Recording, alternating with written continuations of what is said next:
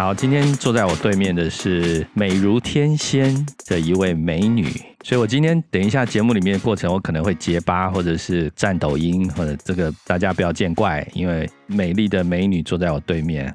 那我们今天节目现场是我们康泰非常好的朋友玉霜，来自我介绍一下好了。大家好，我是陈玉双，我是好创意有限公司的专案经理。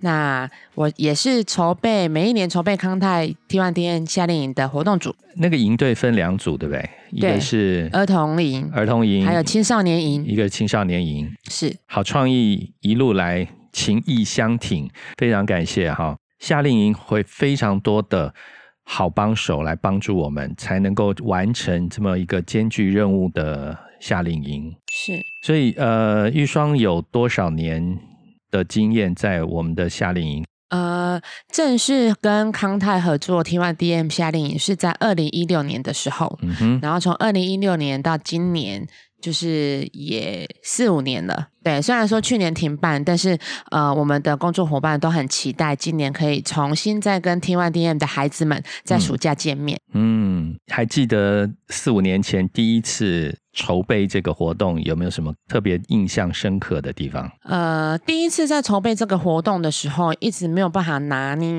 就是很怕活动的设计会让孩子们太累，因为呃，知道这个营队其实孩子们他们可能低血糖或高血糖的状态都会影响到孩子们的生命危险，所以当初在设计活动的时候，其实对我们活动组来讲，其实。那个拿捏的比例要放到哪里？其实对我们来讲是个考验，哦，也是个挑战。那其实呃，我一直记得，就是第一次活动结束之后，我们的工作人员在分享的时候，他就说，其实第一次参与这样 T One D M 的应对，对这些工作人员来讲，它是一个生命的体验。哎呦，嗯，因为呃，其实我们很难得，也不能讲很难得，就是我们从来没有。在一个场地里面看到同时一百多位的大小朋友，然后拿起那个测要一起测血糖，然后一起打胰岛素。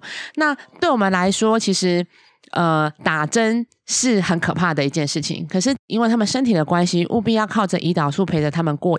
这一辈子，所以对工作人员来讲，它其实是一个呃很大的一个生命教育的一个机会。嗯哼哼，对，哇，可以想象，我们现在脑脑中好像就有那个画面哈，就是还没有听过我们其他几集的节目的听众朋友们，可能对于第一型糖尿病酮不太了解啊。它另外一种说法是，他们是胰岛素缺乏症，意思就是。他吃下去任何东西，身体都没有办法主动的分泌胰岛素，所以他必须靠外界打针。所以换句话说，如果他不打胰岛素，他的血糖就会飙高。他如果打太多胰岛素，没有注意，他可能活动刚刚提到说活动量的。准备哈，就不能太激烈，然后太久，他们可能会突然低血糖。对，然后低血糖不是我们想象说哦肚子饿哦，它是严重，其实会造成可能休克，然后造成生命的危险。这跟一般的活动有什么其他不一样吗？就是你带其他营队的，我觉得它其实跟其他活动不太一样的部分。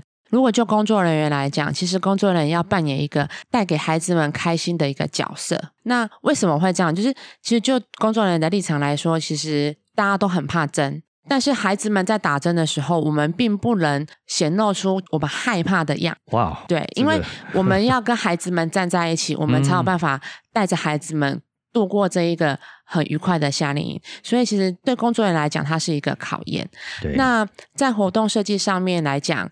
也是一个考验，就是我们也不想要，因为他们可能有胰岛素缺乏而只能在教室里面上课，我们也要规划户外的课程，呃，让孩子们出去走一走，那以及跟其他孩子们有互动。那其实这一些元素，虽然外面的营队都一样，但对于这些 T one D 院的孩子们，我们会做的更细腻一点。还有一个部分是。我们的工作人员都会发现奇怪，为什么听完 D N 的孩子们特别皮？特别皮？对，就是怎么管都管不住，然后就是讲了讲了 A，然后 B 就开始玩了，然后讲了 B、C 就开始玩，就是怎么管都管不住。那其实工作人员第一次在互动的时候，工作人员觉得好累，为什么都管不住？嗯，可是其实重新在思考背后的原因的时候，是因为每一年。只有这一个夏令营的时间，全省 T1D 的孩子们会聚在一起。那其实在这个团队里面，我们都是一样的，嗯哼，所以他们可以很自在的做自己。他们可能没有办法，可能平常在生活上，在学校里面，如果假设这个环境对 T1D 这一个疾病不是那么知识不是那么充足的话，孩子们很容易被当成他跟别人不一样。所以，当呃可以理解这样子的背后原因的时候，其实你就可以理解他的皮不是因为他真的皮，而是他很 轻松、很自在的在营队做他自己。对，放开了哈。对，这个要做他自己这个概念。我记得有一次好像呃台风天还是什么，我们就是提早结束。对，好，然后小朋友就是啊，我们。等了一年，然后结果只是来这边，结果但是因为台风来了，就到达营队以后，不得不我们要结束行程，然后我们要赶快回家，因为台风真的来了。对我也是透过那一次的活动，我还印印象深刻，那时候是我们第二年接 T One 店夏令营的活动，那。其实那一天，其实我们很挣扎要不要取消，因为好难得大家都汇集在一起。但我印象很深刻是，当天当我们宣布我们要呃活动要结束要回家的时候，我就看到不管是大朋友还是小朋友，他们就哭了。我很震撼，我想说。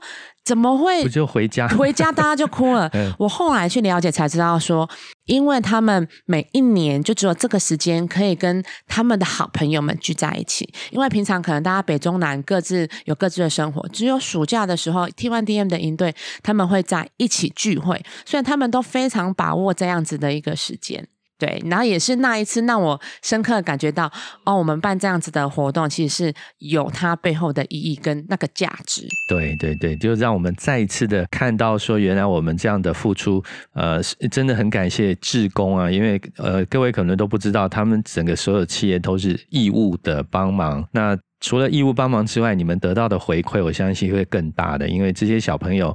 每一个人，他们这么期待的夏令营，是你们这些呃大哥哥大姐姐这么辛苦努力的筹划，然后看到他们对这个夏令营的回馈，那你们心里的感动也会非常的震撼。在整个过程中，你们有没有什么是什么样的力量支持你们这样一路走来还始终如一呢？我觉得这一个力量是孩子们微笑的力量，我觉得是孩子们给我们的力量，因为当呃每一年都跟这些孩子们接触的时候，其实你会发现，我们每一年带给孩子们的，可能是我们。一一小部分，可是对孩子们来讲，但是他很重要，这一辈子很重要的，可能在这个年纪很重要的一件事情。其实每一年看到孩子们回来，在跟工作人员互动，会谈到啊，我们去年做了什么，我们好期待今年大哥哥大姐会带给我们什么，以及活动结束之后都带着微笑离开。我觉得，呃，这样子的付出对我们来讲是值得的，因为可以在我们可以付出一点点的时间以及能力，然后让孩子们在他。这一个当下，这一个年纪，可以拥有他最美好的一个回忆。嗯，最美好、最难忘的哈。对，嗯，哎，有没有什么你最难忘的呢？我最难忘的是，应该就是台风的那一年。哦，对，台风那一年，其实呃，因为我还印象很深刻，其实。